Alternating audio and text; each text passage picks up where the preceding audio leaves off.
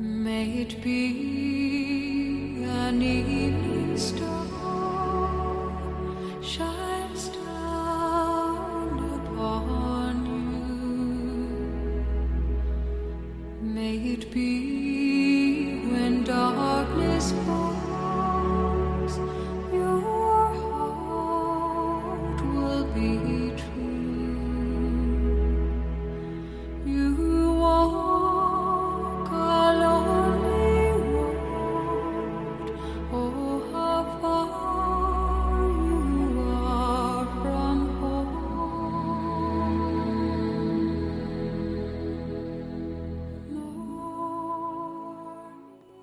各位亲爱的，大家晚上好。您现在收听的是 FM 三二八二六九，娘娘心经，我是三木娘娘。今天是一个周末之后的第一个工作日，娘娘非常期待把今天的节目带给大家。今天我要告诉大家一个可能是非常残酷，但又一定真实的事实，那就是人生不一定有明天。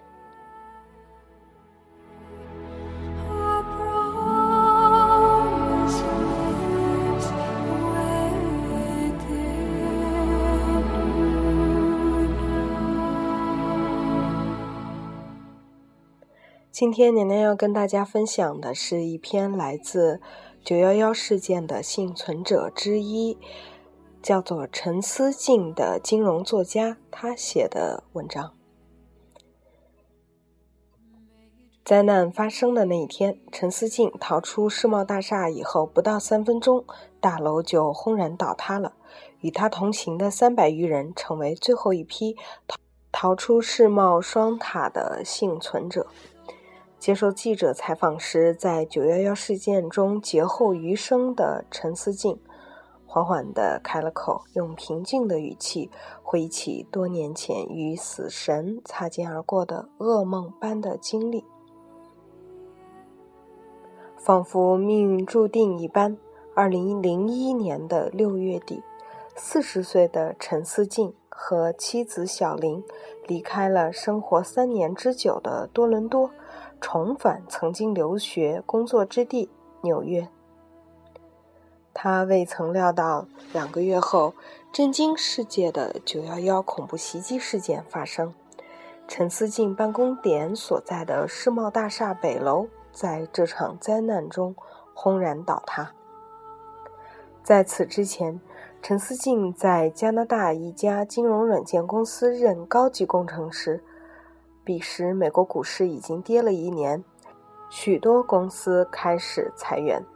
雄心勃勃的陈思静义无反顾地决定回纽约重整旗鼓，二度挑战华尔街。二零零一年六月三十日，两辆面包车载着夫妻二人重返繁华的大都市纽约，而他做梦也没想到，一场惊天动地的灾难正悄悄走近。May it be an evening star shines down upon you. 灾难来袭。二零零一年九月十一日八时十五分，陈思静走进了位于世贸北楼八十层的八零六七号办公室。像往常一样，他走到窗边，欣赏曼哈顿的景色。回到座位上时，电脑显示的时间是八时四十三分。突然，他感到背后有一股强大的力量猛推了他一下，身体随之急速前倾，差点撞到电脑屏幕上。他有点懵了，下意识的有点恼怒：谁在开玩笑？然而回头一看，他惊得后背发凉，身后根本没有人。他见其他同事纷纷站了起来，脸上现出惊恐的表情。同事们顾不上带东西，纷纷撤出办公室，进入走廊去寻找通向楼梯的出口。陈思静说：“初来乍到的他没有意识到事件的严重，还不紧不慢地把手表、文件、书籍、音乐 CD 等都留在了办公桌上，很快就会回来的。他想。谁也不曾料到，此时一百一十层的世贸大厦北楼正在遭受前所未有的劫难。一架被恐怖分子劫持的民航班机撞到了大厦的九十三层，熊熊烈火从八十六层开始烧起，飞机上的六十九吨航空燃料倾泻进大楼中，引发了爆炸。曾经雄伟的世贸大厦失去了往日的尊贵体面。它狰狞地张开了吞噬生命的血口，全世界震惊了。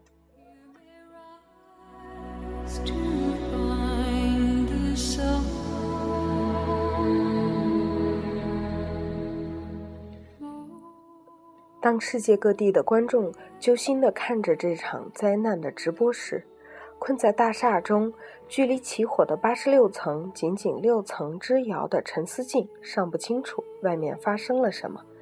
他只想给妻子小林打个电话，但电话、手机信号全部中断，这让他隐约感到事情不妙。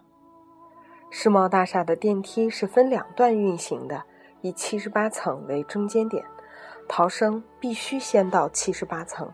再找到别的楼梯，才能继续走下去。陈思静与众人到达七十八层时，绝望地发现，宽阔的楼面像一个迷宫，他们找不到出口。从高层疏散下来的人多了起来，气氛变得越发紧张。此时，有人发现，七十八层的八个出口已经全部卡死，由于大楼金属结构严重变形。安全门无法用钥匙打开，三个人高马大的美国人站了出来，喊着“一二三”，齐心用血肉之躯撞击金属门。回忆往事，陈思静深深吸了口气。其中我的一个同事后来把被发现肩膀的骨头都撞碎了。一个出口的大门终于被撞开，约一米宽、按逆时针方向下旋的楼梯。出现在人们面前。虽然这是唯一一条通往生的出路，但人们没有蜂拥而上夺路而逃，大家自动把挨着扶手靠里的左侧过道让给老人和女士，男士和青壮年则绕着大圈走。一切井然有序，没有惊慌和喊叫。我们没事儿的。陈思静听到善意的轻声鼓励，心头涌过一股暖流。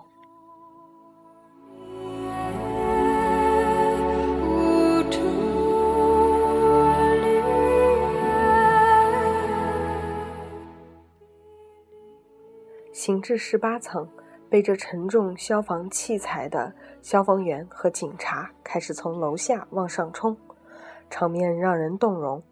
陈思静回忆说：“他们自知生死未卜，依然向着危险狂奔。慢慢的，人们知道了，这不是炸弹爆炸，而是飞机撞向了大楼。”陈思静听到一个男子打电话给他的爱人，场面仿佛好莱坞电影中生死离别的镜头。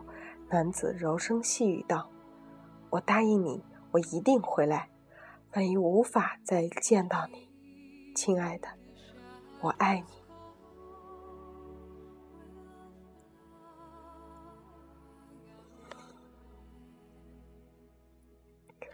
当陈思静终于逃出大厦时，他疲惫的几乎要虚脱。从八十层走到一楼大厅，他整整用了一个半小时。逃出来的人激动的高呼：“我出来了！”此时，陈思静与同行的幸存者没有想到。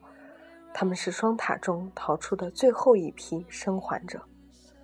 陈思静没命地向北奔去。两三分钟后，他逃到一座桥下，突然身后响起震耳欲聋的轰鸣声，夹杂着恐怖的人的惨叫声。回望时，北楼像一块融化的巧克力一样坍塌成废墟，万千繁华刹那成空。同时，大约四十层楼高的浓烟像翻腾的海啸一般急涌而来。这场景让他不由得想到末日，人间炼狱，他不忍再看，拼命狂奔。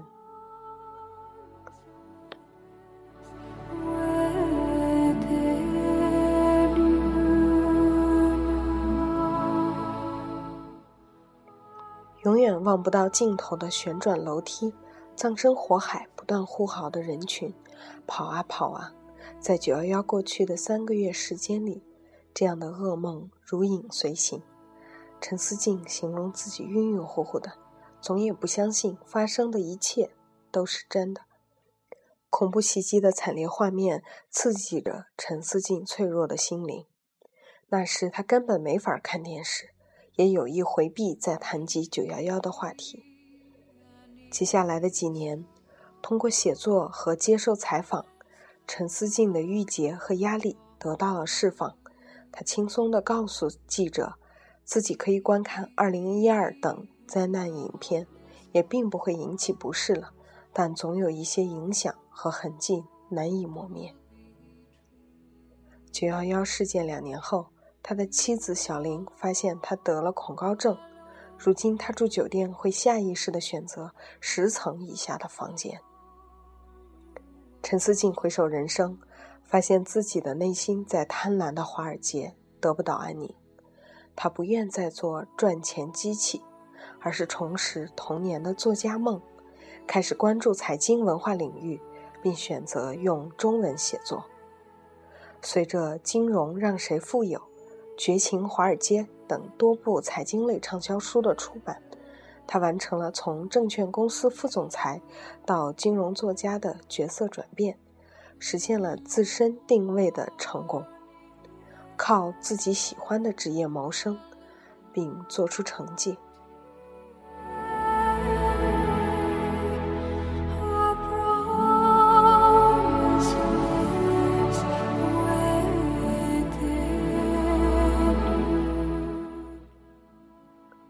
北京晨报的记者问陈思静：“逃生过程中有没有人给您提供了特别的帮助，让您印象深刻？您与同行的幸存者是否保持联系了？”陈思静回答：“我很感激用肩膀为大家撞门的同事，如果他们晚撞三分钟，我们三百人都没命了。其中我那位撞碎了骨头的同事 Dan Jobs。”第二天上了 USA Today 的头版，一周后打着石膏上了 CNN。如今，同事们都渐渐离开了纽约，不过我们经常通电邮和电话。记者问：“作为一名幸存者，九幺幺事件对您个人的意义是什么？”陈思静回忆说：“每当我想起九幺幺。”或在平时工作生活中遇到困难，只要想起那天数千陨落的生命，再难的沟坎都能闯过去。正因为看到了人生无常的一面，我意识到人生的繁华、苦难、梦想和欲望，在顷刻间都有可能纷纷落下。我的人生轨迹也发生了变化。开始重新思考人生，思考活着的意义。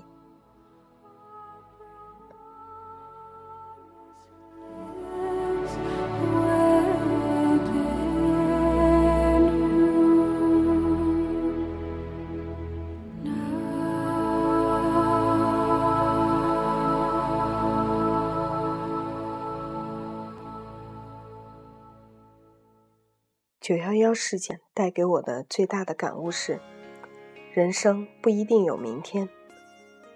只要还活着，想做什么就应该抓紧时间去做。生命、亲情、爱情、友情，太珍贵了。物质追求已经没有什么特别大的意义了。真正做自己喜爱做的事情，才能拥有幸福的人生。来自陈思静的这篇文章人生不一定有明天跟大家分享完了。不知道你听了以后是不是和娘娘一样带着某种有些压抑但又非常冷静的心情能够体会到陈思静所说的人生真的不一定会有明天呢？如果你真的明白那你的明天该怎么做呢？